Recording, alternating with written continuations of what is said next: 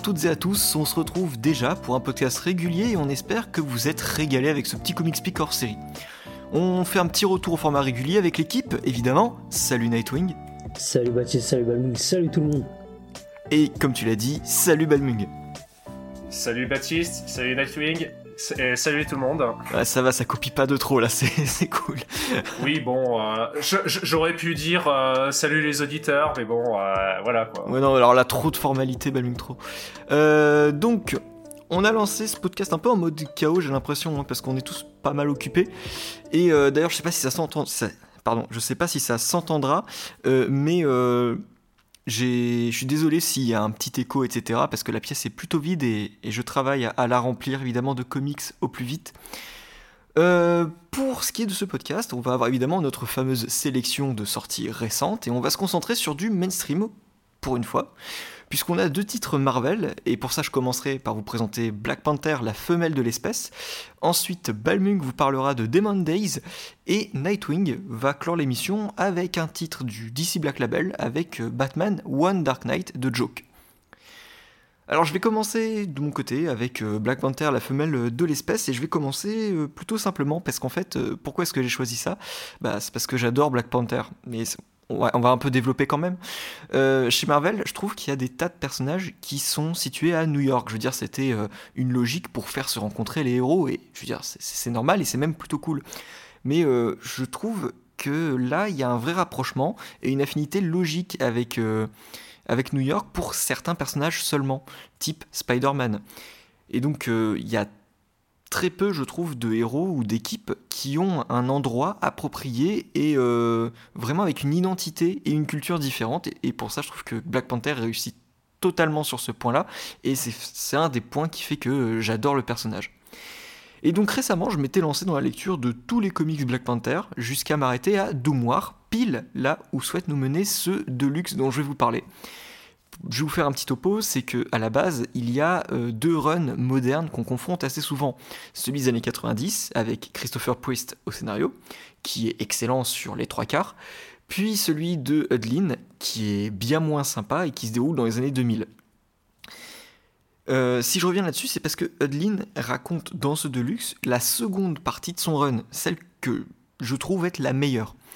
Donc Reginald Hudlin a dû réintroduire dans sa première série Chala, revenir sur des éléments évidents qui sont déjà vus, faire des références, être en soi accessible aux nouveaux lecteurs, sans répéter ce qu'a déjà évoqué Christopher Priest auparavant, qui faisait lui-même référence aux séries précédentes. Bref, c'était un vrai casse-tête pour, euh, pour Reginald... Euh, j'ai du mal à prononcer. Reginald Hudlin, euh, mais il y a une chose que je trouve extrêmement intéressante dans son run, c'est la manière dont il a établi un couple qui est celui de Ororo, qu'on connaît sous le nom de Tornado chez les X-Men, et Chala. Et là, je trouve que c'est vraiment top parce qu'on a une relation qui est vraiment très très très très intéressante et que je trouve euh, extrêmement fluide et honnête. Et euh, ça fait partie de cette idée de. On a toujours vu Chala comme un souverain, un homme qui règne, un homme politique, un super-héros à New York mais on n'a jamais eu vraiment de personnage intime. Et même Christopher Priest avait tendance à le montrer comme une sorte de, de parrain, de gangster euh, sous certains points. Et euh, c'était euh, c'était vraiment un point inexploré, un élément inexploré de, de l'univers de Black Panther, qui était la vie personnelle de T'Challa et son rapport amoureux, qui n'était pas encore vraiment... Enfin, il avait déjà été présenté sous certaines formes, bref, je vais pas m'étaler là-dessus. Mais en tout cas, avec Ororo, c'était un, couple iconique que je trouve très très très intéressant. Donc ça c'est le point sur lequel il faut vraiment revenir là-dessus pour euh, comprendre et avoir tous les éléments en main pour comprendre l'histoire du Deluxe. Donc ça a vraiment son importance. Après, pour ce qui est du reste de la première série, bah, ça raconte l'ascension et le mérite de T'Challa vis-à-vis de son peuple. Donc rien de marquant en soi, c'est quelque chose qui se répète sur quasiment toutes les histoires de Black Panther. Dans ce Deluxe, qui fait, qui fait suite, eh bien on peut reprendre à zéro. Eudlin change totalement de direction et prend une histoire avec énormément de tension et des climax mémorables, et c'est pour ça que j'adore cette série-là. T'Challa part assister à une rencontre avec un inconnu et il revient dans son vaisseau pour s'écraser sur les terres du Wakanda. Il est retrouvé avec euh, un pronostic vital vraiment, vraiment compliqué et euh, évidemment n'est plus en mesure de régner puisqu'il est dans le coma. De ce fait, le peuple se sent menacé et les regards se dirigent vers la femme de T'Challa qui est donc Ororo. Et donc j'adore cette intrigue politique, même si elle est légère en fait, parce que euh, en même temps il y a tellement de tension dans, euh, dans ces relations. Et vous allez voir que dès le départ, en un seul numéro, euh, va jeter des tas d'intrigues et de problèmes en si peu de temps que vous allez forcément être happé par l'histoire. Et on n'est pas non plus euh, écrasé par l'information. Et ça, c'est un vrai talent. Parce que Hudlin, dans la série précédente, euh, était loin d'exceller dans, ce cas-là. Donc pourquoi est-ce qu'il y a autant de tension bah, C'est parce qu'en fait, le pouvoir euh, du Wakanda, parce que je sais pas si on dit Wakandien ou, ou Wakandé, mais du Wakanda, ne fonctionne pas sur les relations, mais sur le symbole de la panthère. Donc il faut réussir à dompter la panthère pour être digne du pouvoir. C'est pour ça que euh, le peuple ne va pas juger Ororo digne et elle va devoir choisir un successeur. Et évidemment, là, vous vous attendez à, fond parce que pourquoi est-ce que Panini publie cet album? C'est parce que Wakanda Forever. Et donc, qui dit Wakanda Forever dit Shuri, dit Black Panther. Et donc, le successeur, c'est là que Shuri intervient. Donc, euh, ça m'a un peu surpris de choisir ça et même d'avoir apprécié cet arc parce que je suis très très loin d'apprécier euh, ce genre de procédé de changement d'identité et de sexe d'un personnage.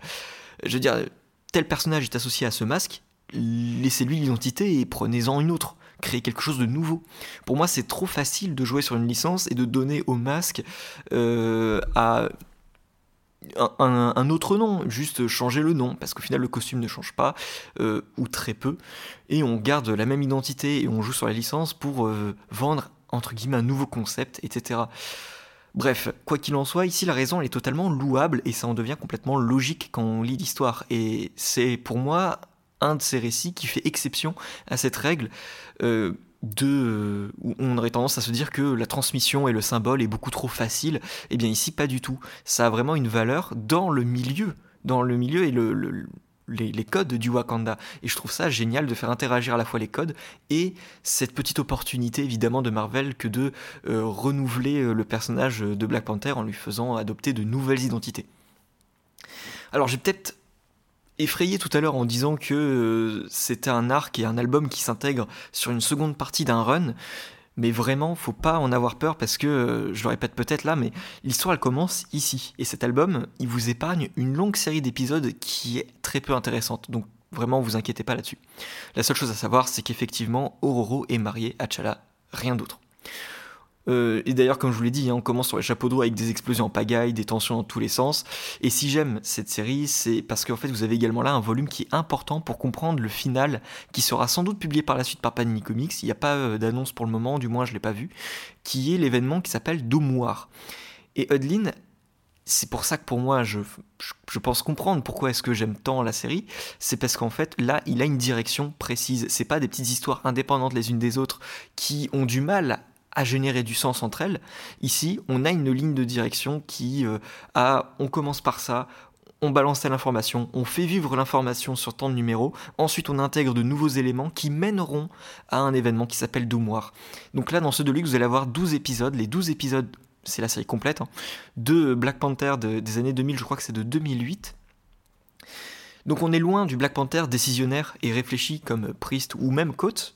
D'ailleurs, je vous recommande à fond euh, Coates.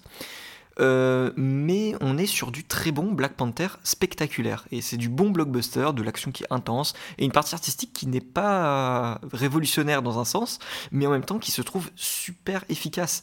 Je veux dire, on a Ken Lashley, on a Will Conrad, et ces deux gars-là, bah, c'est loin d'être des manchots. Et euh, même s'ils sont accompagnés par d'autres artistes, j'ai pas de souvenir d'épisodes qui m'est sorti par les yeux ou de planches qui que je trouvais vraiment pas terrible. Non, j'avais toujours euh, cette idée de on est sur du comics grand public, on a peut-être des variations de style entre certains artistes, mais ça m'a pas du tout choqué. J'étais vraiment dans le mode euh, on est sur du blockbuster, je consomme ça comme du blockbuster et j'étais vraiment très content de ça parce que c'était pas non plus du blockbuster débile. On a vraiment un univers qui est construit, on a un, bon savoir-faire euh, à côté de ça et on a des, des épisodes qui sont très très beaux et qui tiennent totalement la route. Donc en somme, bah, c'est un bon point d'entrée pour découvrir Black Panther et se préparer à Wakanda Forever. Parce que s'il y a bien un comics dont le film s'est inspiré, c'est forcément celui-là, croyez-moi. Et je pense que si on a une bonne surprise dans le film, bah, c'est que le comics devra y être pour quelque chose, j'en dis pas plus, mais j'ai quelques petites spéculations de mon côté là-dessus. Donc je sais que c'est loin d'être le titre le plus vendeur ici, mais est-ce que de votre côté, là, vous deux, vous avez pu lire cette série ou pas du tout? Moi, j'ai lu les trois premiers numéros pour me faire une petite idée parce que parce que comme toi, je suis un grand fan de Black Panther et j'ai fait un petit peu les, les plus grands runs sur le personnage. Et, euh, et celui-là, je suis passé à côté. Alors quand t'as quand as dit que tu allais en parler euh, dans Comic Speak là, je me suis dit euh, c'est l'occasion de passer une tête sur le titre et voir un petit peu ce qui se faisait milieu des années 2000 sur le personnage après être resté sur le run de, de Priest. Et bah en fait c'est une, bonne petite surprise comme tu l'as dit, c'est du c'est du gros blockbuster, mais pas, pas bourrin plus que ça non plus. On reste dans un univers, comme tu l'as dit, super bien construit, euh, qui donne envie d'être découvert encore plus même.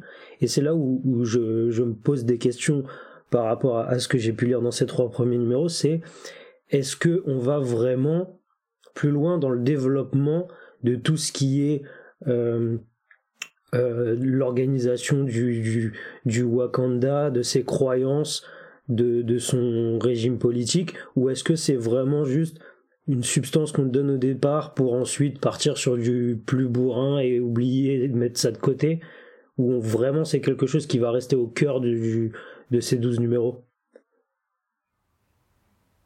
Alors, on a un petit peu de world building dans le rapport aux croyances, le rapport au code, mais on va pas forcément bien développer ça.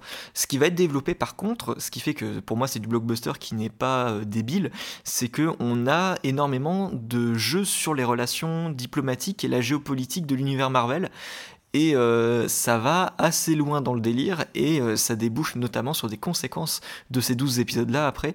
Donc euh, non c'est vraiment vraiment très très cool là-dessus. Disons que il n'est pas là pour balancer toutes les informations dès le départ et après se dire maintenant on va faire que de l'action. Non. Il y a toujours un apport à chaque numéro avec une action qui est intense et des tensions bah qui sont intenses. ces trois premiers numéros ils m'ont bien lancé. Alors moi je vous le dis je vous le conseille également. Et à part si peut-être vous êtes euh, un petit peu allergique au style des années 2000. Moi, j'aime beaucoup ce charme du dessin de, cette époque-là. Et euh, je pense que certains vont euh, en ont un petit peu marre de ce style-là. C'est un peu comme le style des années 90 où il y en a qui sont vraiment allergiques. là, honnêtement, je trouve le titre chaleureux, je trouve le titre super coloré, une ambiance constamment un petit peu orangée qui est super agréable à voir un trait comme tu l'as dit euh, pareil on n'a pas de dessinateur qui fait un travail bâclé. C'est toujours correct. Donc euh, ouais c'est un, bon petit titre. Si vous voulez lire du Black Panther que vous êtes passé sur l'essentiel c'est-à-dire le run de Priest le run de Coates enchaîner avec ça. C'est une bonne petite lecture. Ouais Totalement. Bah, je suis content que tu aies testé le truc et que tu puisses me confirmer que ça commence bien, euh, bien comme ça. Euh, Balmung, est-ce que tu avais euh, essayé ou pas du tout? Moi, j'ai pas lu Black Panther. Ouais, on est un peu sur un podcast en mode le pire moment de l'année, mais c'est ok.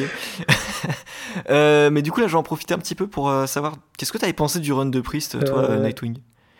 Très très bizarre mon entrée en matière dans le titre. J'ai mis du temps à me faire à son, à son écriture, qui est assez singulière.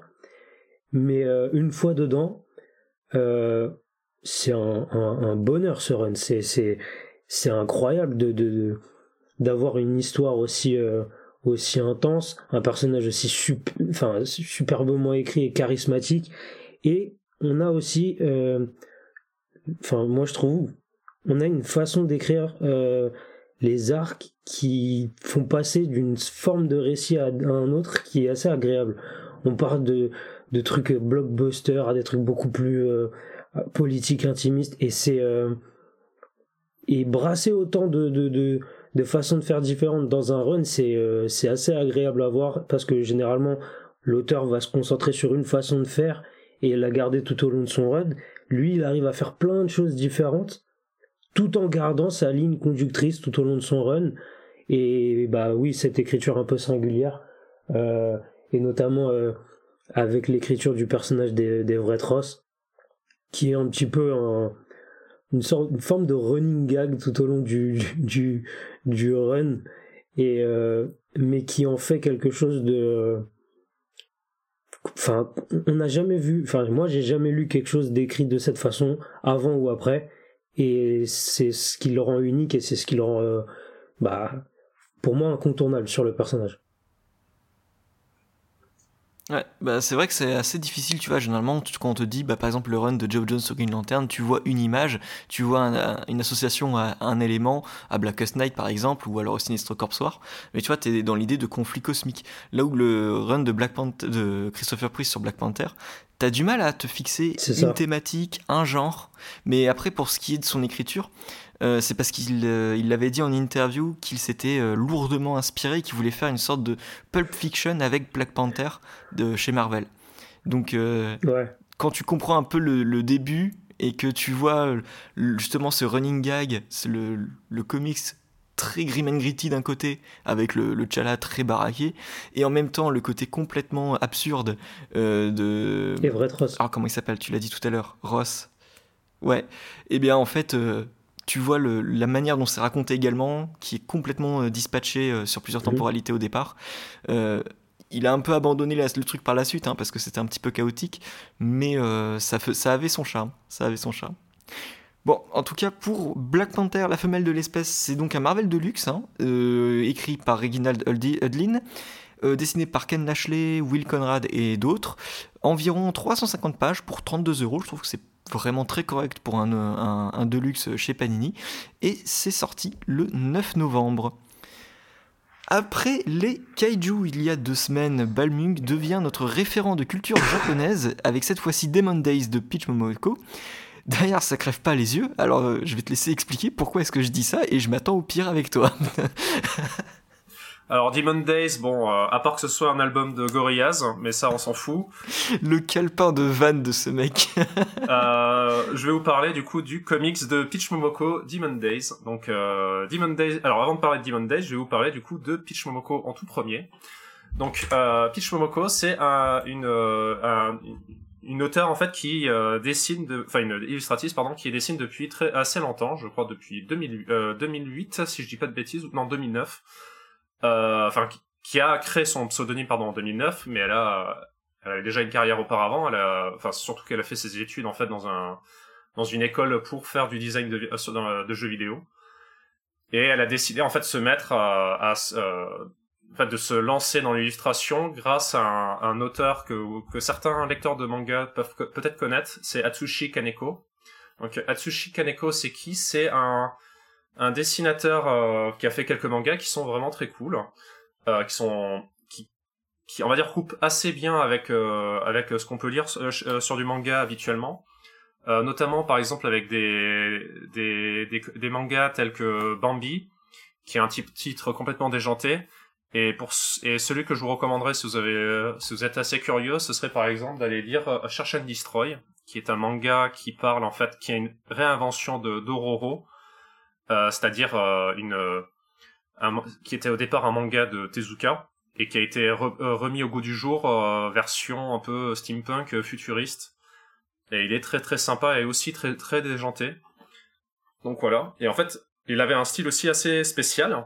Et du coup se dire que Peach Momoko s'intéresse à cet auteur là moi ça, ça, ça me plaisait un petit peu alors euh, au tout départ, je connaissais Peach euh, en dehors de ce cette euh, de ce fait-là, mais du coup, ça m'a fait m'intéresser encore plus à, cette dessinatrice, qui est du coup une dessinatrice, pardon, comme j'ai oublié de dire, japonaise, et qui allait en fait aux États-Unis, notamment faire de l'illustration là-bas, mais aussi se faire connaître. Alors d'abord, enfin surtout pour des illustrations, hein, parce que là, euh, dont je vous parle, Demon Days, ça va être son, premier, son premier comics chez, chez Marvel. Euh, mais euh, normalement, je, si je ne dis pas de bêtises, elle n'en avait jamais fait avant. Non, elle avait fait que des variantes. Elle avait... Ouais, c'est ça. Et en fait, elle avait bossé. Alors, elle, s'était fait, elle s'est fait connaître au tout départ euh, aux USA euh, via le magazine Heavy Metal, où elle avait rencontré Grant Morrison et d'autres éditeurs qui lui avaient dit de, bah, de, de travailler pour eux. C'est-à-dire qu'elle faisait des illustrations pour des pour quelques histoires courtes. Et euh, derrière, bon, elle a fini de fil en aiguille à aller travailler euh, chez Marvel. Et là où elle s'est fait surtout connaître, c'est pendant la phase du Covid, où en fait elle pondait environ 20 euh, couvertures par semaine. Enfin, par semaine, par mois. Peut-être peut se ouais, calmer t'es un petit peu énervé là.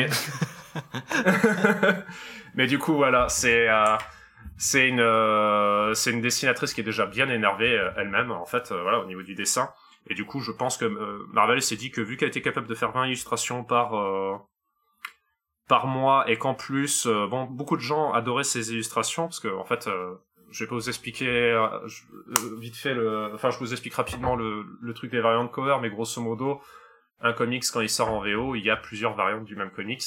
Et en fait, euh, elle, voilà, elle était souvent sur les variantes. Et du coup, vu qu'à mon avis, ils ont dû voir que son dessin plaisait bien, et du coup, bon, ils lui ont proposé une collaboration pour qu'elle fasse son propre comics, où grosso modo, ils lui ont donné carte blanche pour réinventer euh, Marvel dans un comics euh, à la japonaise. Et du coup, voici dans ce ce comics-là, qui s'appelle du coup Demon Days, qui est en fait un comics qui est sorti sous une série de one-shots, c'est-à-dire que c'était que des numéros 1. Alors, euh, t'avais, je crois que ça avait commencé, du coup, j'avais dit avec Demon Days X-Men, ensuite Demon Days Mariko, et je vais m'arrêter là parce qu'il y en a plusieurs, et c'est, en fait, ça, on va, ça a plus un intérêt parce que c'est des noms de chapitrage, plus que ça n'est vraiment des, euh, enfin, comme euh, une série, voilà, avec euh, numéro 1, 2, 3, 4, voilà. Et euh, c'est comme, c'est, du coup, je vais rentrer maintenant un peu plus dans l'histoire avant de commencer à partir sur le dessin, parce que je sais que c'est ce qui vous intéresse, du coup, je vais pas en parler en premier. Voilà. Alors, Demon Days, c'est un, un comics du coup qui réinvente un peu le l'histoire de Marvel et en fait dès le dès le premier euh, chapitre en fait on va rentrer dans un monde de d'humains et de yokai qui ne cohabitent pas. Enfin qui cohabitaient à une époque mais on, on, on nous dit vite qu'en fait ils cohabitent plus que c'est un peu la guéguerre qui sont séparés.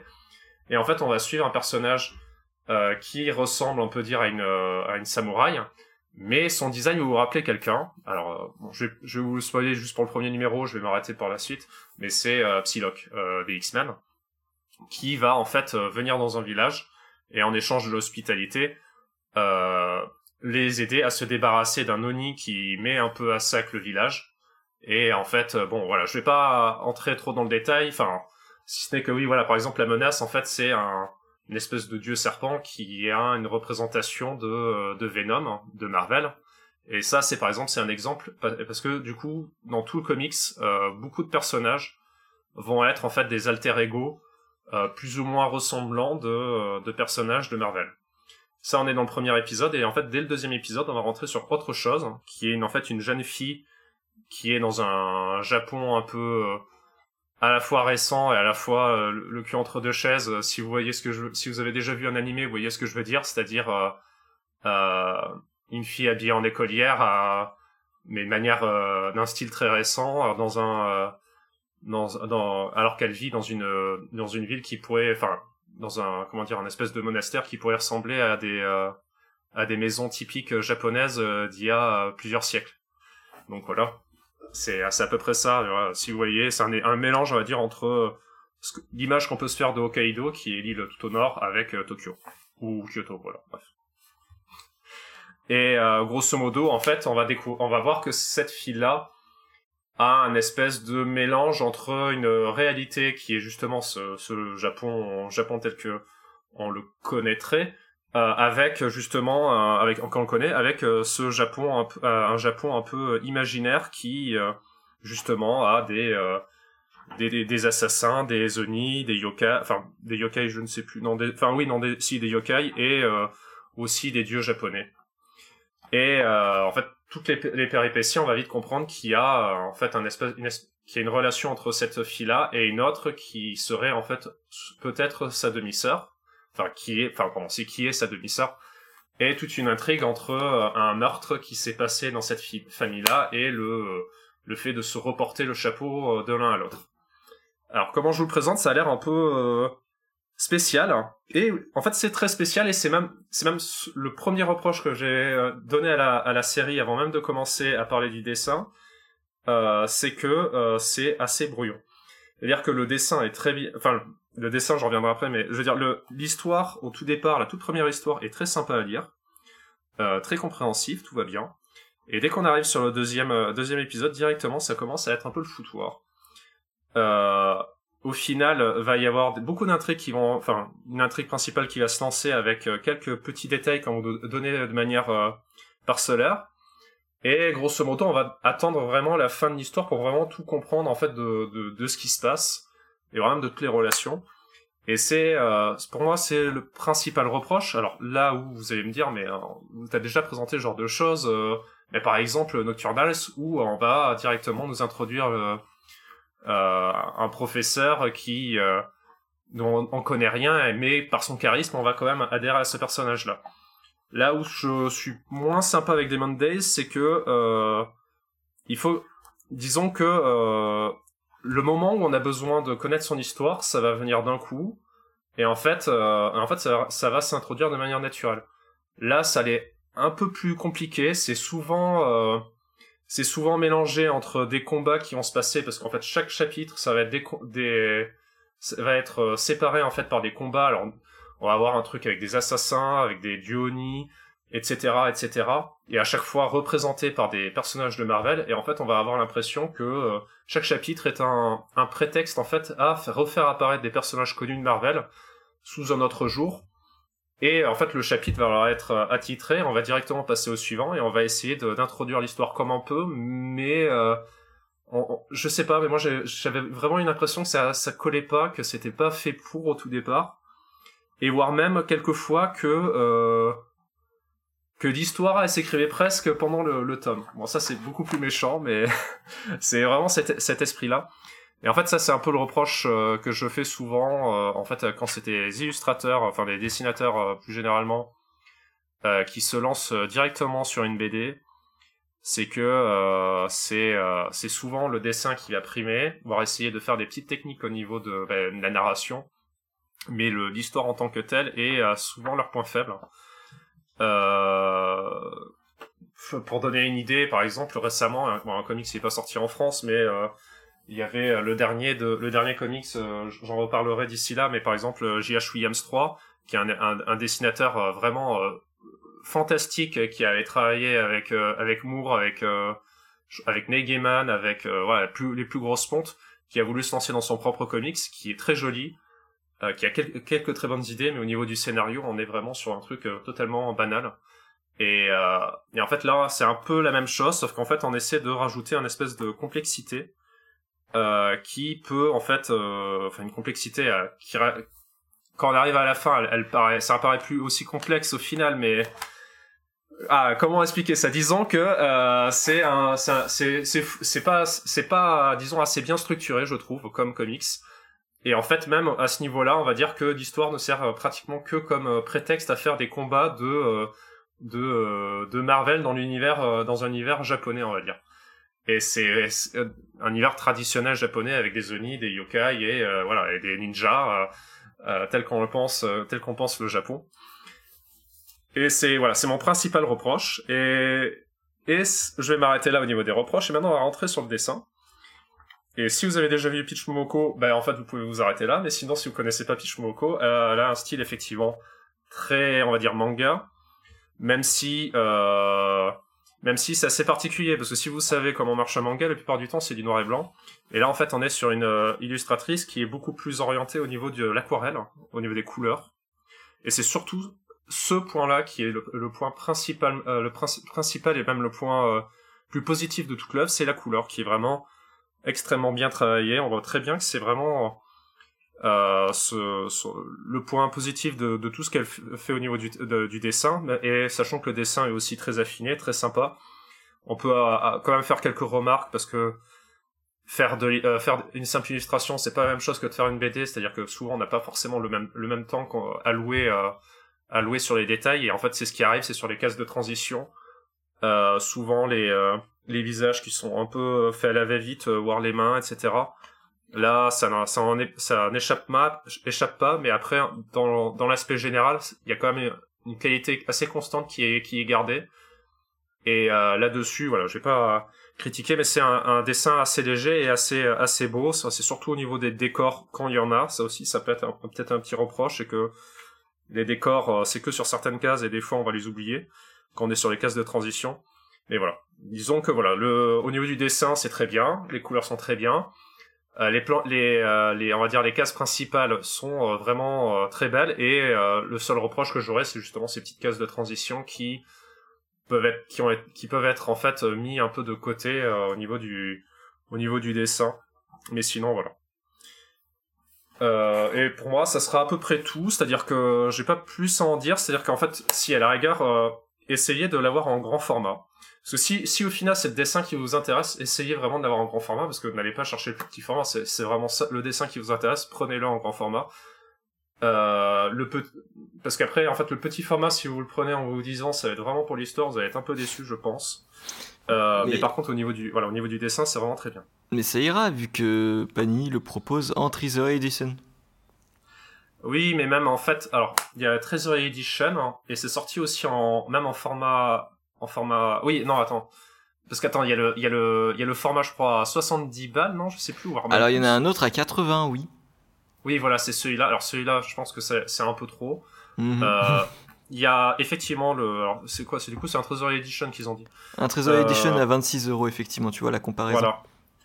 Et alors, par contre, essayez de regarder l'édition VO, parce qu'en fait, ils ont fait... Euh, bah oui, enfin, c'est Treasury Edition fr- euh, français, enfin français, mais celui américain, je pense, et, en, euh, alors, et en, souple, mais en, souple euh, de très bonne qualité, c'est-à-dire que le, carton est très épais, et je crois qu'il est plus grand, à vérifier, euh, parce que la dernière fois j'en ai vu un, j'avais comparé, je crois qu'il était plus petit, mais euh, bon, voilà, si vous avez l'occasion, effectivement, prenez-le en, grand format. Après, euh, de mettre euh, autant d'argent euh, pour un format collector, je suis pas vraiment sûr, sauf si c'est vraiment vous êtes vraiment fan des illustrations, parce que je crois justement sur l'édition collector, vous, euh, allez aller sur euh, l'édition avec des illustrations supplémentaires, et je crois qu'il y a même plus que ça, c'est-à-dire qu'ils ont rajouté aussi des couvertures de euh, de, de comics qu'elle avait déjà fait, mais bon.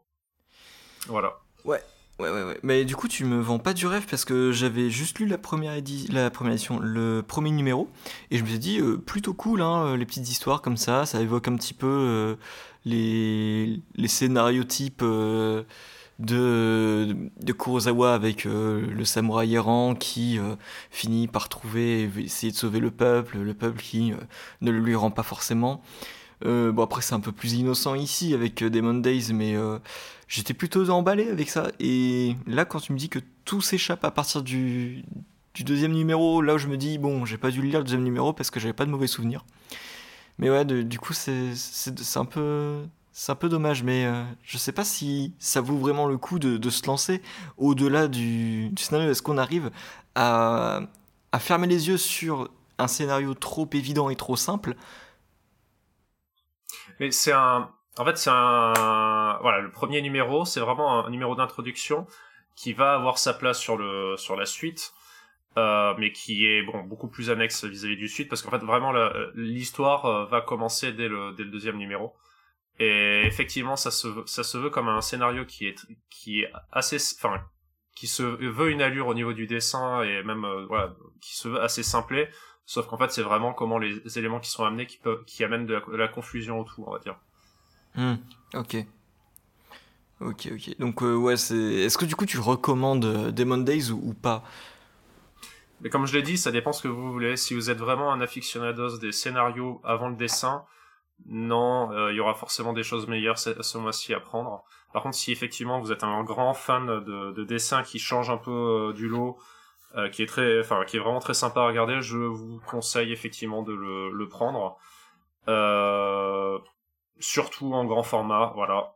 Alors là où, euh, voilà, par exemple, j'aurais pu dire que euh, Nocturnals, euh, c'est un très bel artbook, rien que le dessin, vous allez vous, vous le faire acheter.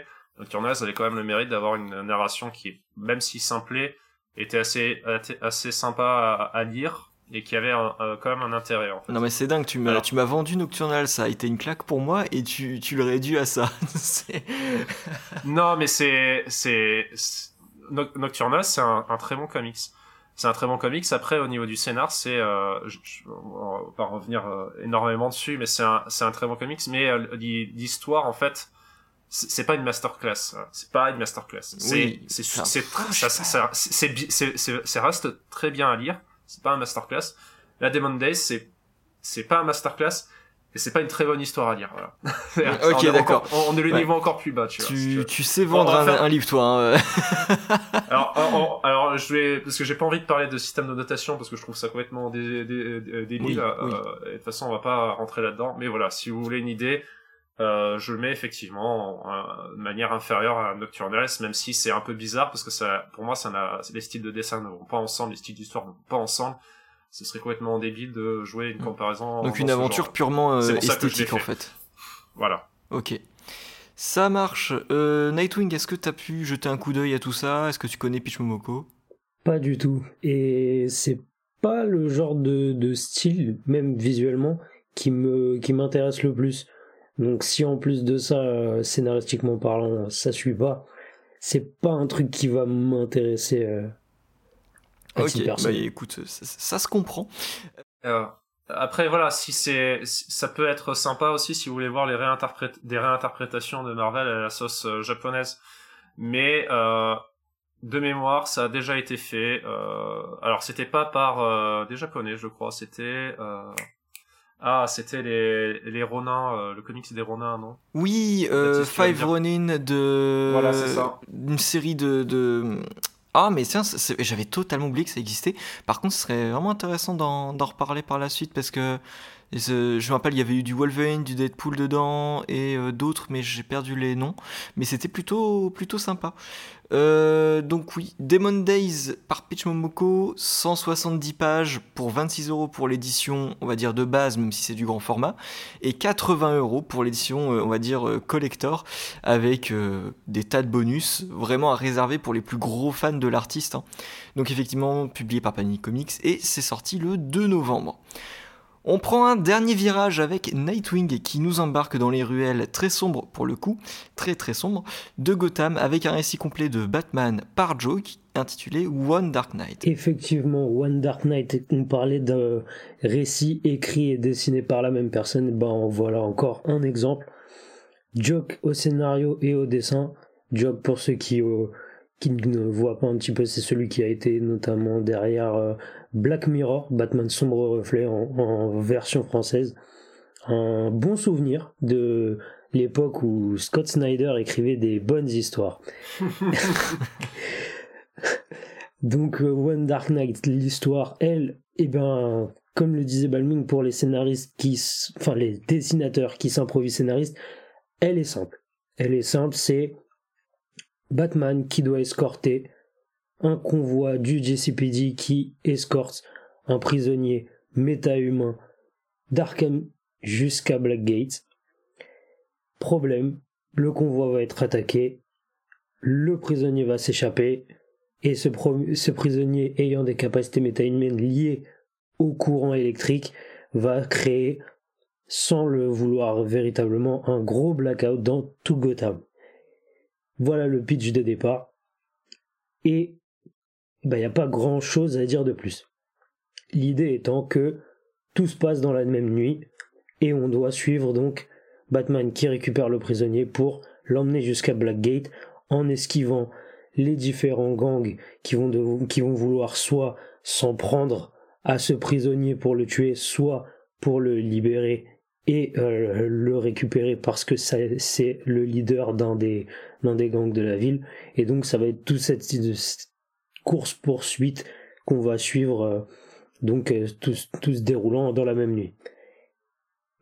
Autour de ça, eh ben, il n'y a pas grand-chose. Et je sais pas si c'est le fait qu'il y ait que trois numéros qui en soient responsables, je sais pas. Mais Jock aurait peut-être dû prendre plus de temps pour raconter son histoire parce que il arrive quand même à parsemer d'éléments qui pourraient être intéressants, notamment liés à un personnage qui va être à l'origine du déplacement de ce prisonnier, mais qui malheureusement euh, pourrait amener un côté émotionnel et un côté plus profond à l'histoire, mais il ne, s'en sert pas. Il ne développe pas ce point-là de l'histoire. Tout ça pour se concentrer sur bah, cette, euh, cette course-poursuite euh, entre gang Batman et le prisonnier. Et c'est dommage. C'est dommage parce que finalement, c'est vite lu, c'est vite oublié, et malgré Jock au dessin et une ambiance euh, visuellement euh, assez, euh, assez réussie, on a un Gotham superbement bien dessiné, superbement crasseux, superbement angoissant même. Tout est, tout est très noir, bleu foncé. C'est un Gotham magnifique que, que, que Jock met en, met en page, mais le fond pêche par rapport à la forme et, et c'est dommage. C'est dommage parce que euh, l'idée d'avoir une histoire qui se, qui se déroule en une nuit est super intéressante. C'est un exercice de style. Maintenant, il n'est pas révolutionnaire non plus, mais ça pouvait être intéressant. Mais il manque ce petit truc qui va nous, qui va nous accrocher, nous, immerger complètement dans, l'histoire. Là, on passe d'une page à l'autre, on, on devine quasiment tout ce qui va se produire parce que le titre ne nous prend jamais vraiment à contre-pied, n'est jamais vraiment surprenant. Et c'est un petit peu le côté frustrant parce que oui, visuellement c'est assez euh, c'est une superbe ambiance mais que, que malheureusement il n'arrive pas à utiliser euh, suffisamment dans son histoire. Donc voilà, c'est c'est assez brièvement résumé mais malheureusement ces trois numéros ne n'aident pas à en dire beaucoup plus, sinon à partir directement dans, dans le spoil. Là où on pourrait reprocher aussi certaines choses, c'est peut-être que c'est dû au fait qu'ils l'écrivent aussi. Euh, il y a quand même certaines pages où sur certains personnages, le travail est un petit peu, euh, je dirais pas bâclé, mais fait à l'arrache.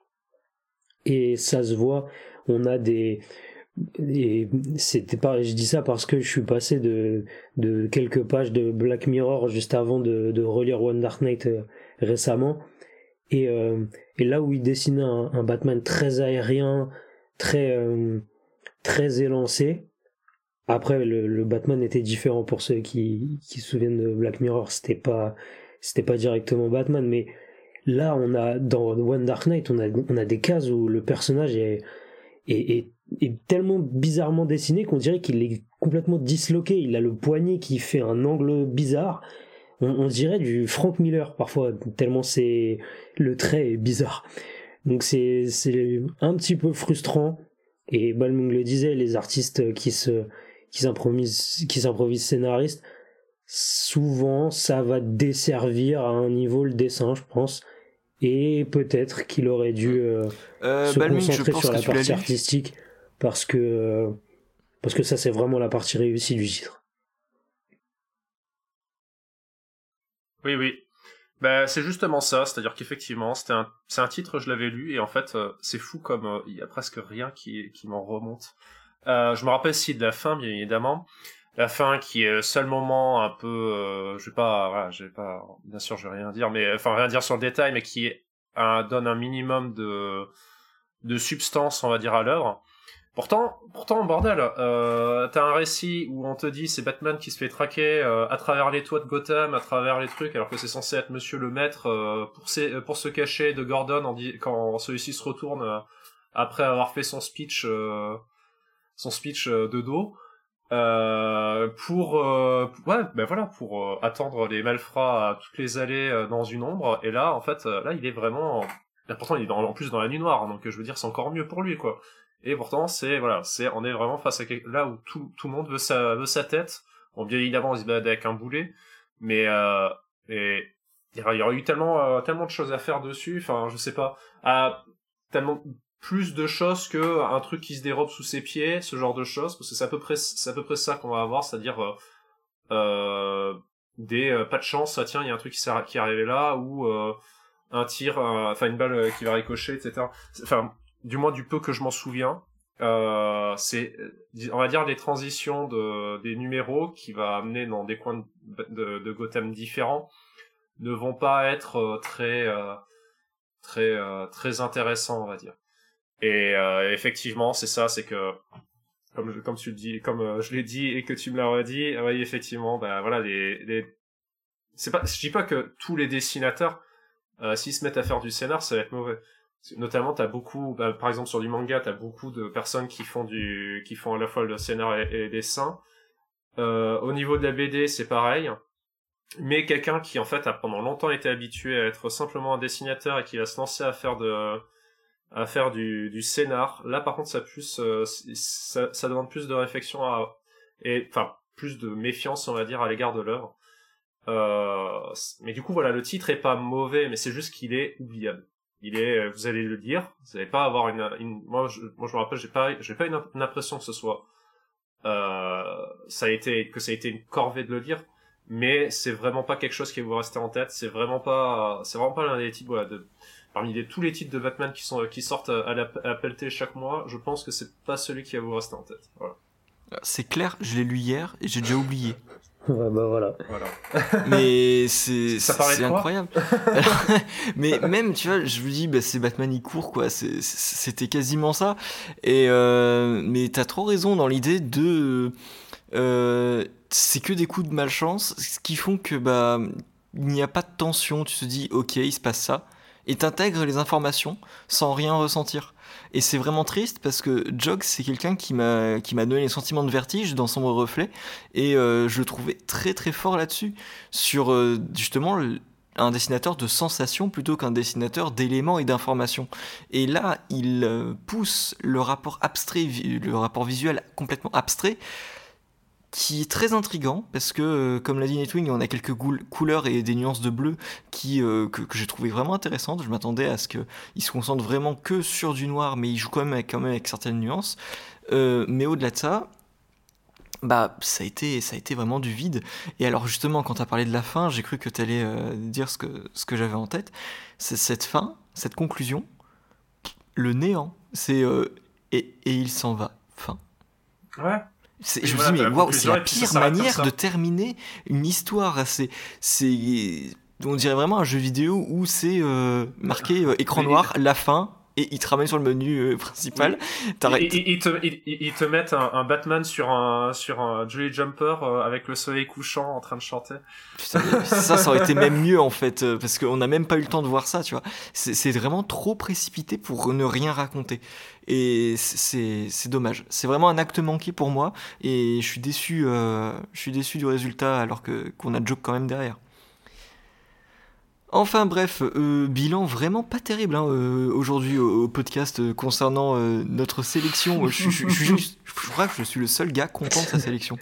Alors que je pensais que c'était vraiment pas le titre euh, le plus vendeur non plus, malgré Wakanda Ouais. Forever, tout ça, tout ça. Bah, il a pas que des défauts, le mien, en tout cas. Ça, mais bon, voilà, c'est, ça dépend, ça dépend ce que vous cherchez. Des beaux dessins, apparemment. Euh, du Et oui, Oui. voilà. Bah, après, vous pouvez aussi avoir du joke, euh, visiblement. Donc, euh, Oui. et- bah, après, pas, pas dans le meilleur de sa forme. Mais au moins il y a une histoire. Mais bah, mais- la comparaison pas folle. Batman One. Dark Knight, deux jokes, 160 pages, vendu pour 16 euros chez Urban sous le label DC Black Label, et c'est sorti le 28 octobre 2022. Du coup, c'est tout. En ce qui concerne notre sélection, comme d'habitude, on vous renseigne les réseaux, Instagram, évidemment les 5 étoiles sur la plateforme d'écoute, ça fait toujours plaisir. Nous, on se retrouve ici, dans vos oreilles, dans deux semaines pour vous chuchoter trois nouveaux albums à lire. Alors on se dit à dans deux semaines, à bientôt. Ciao. Salut!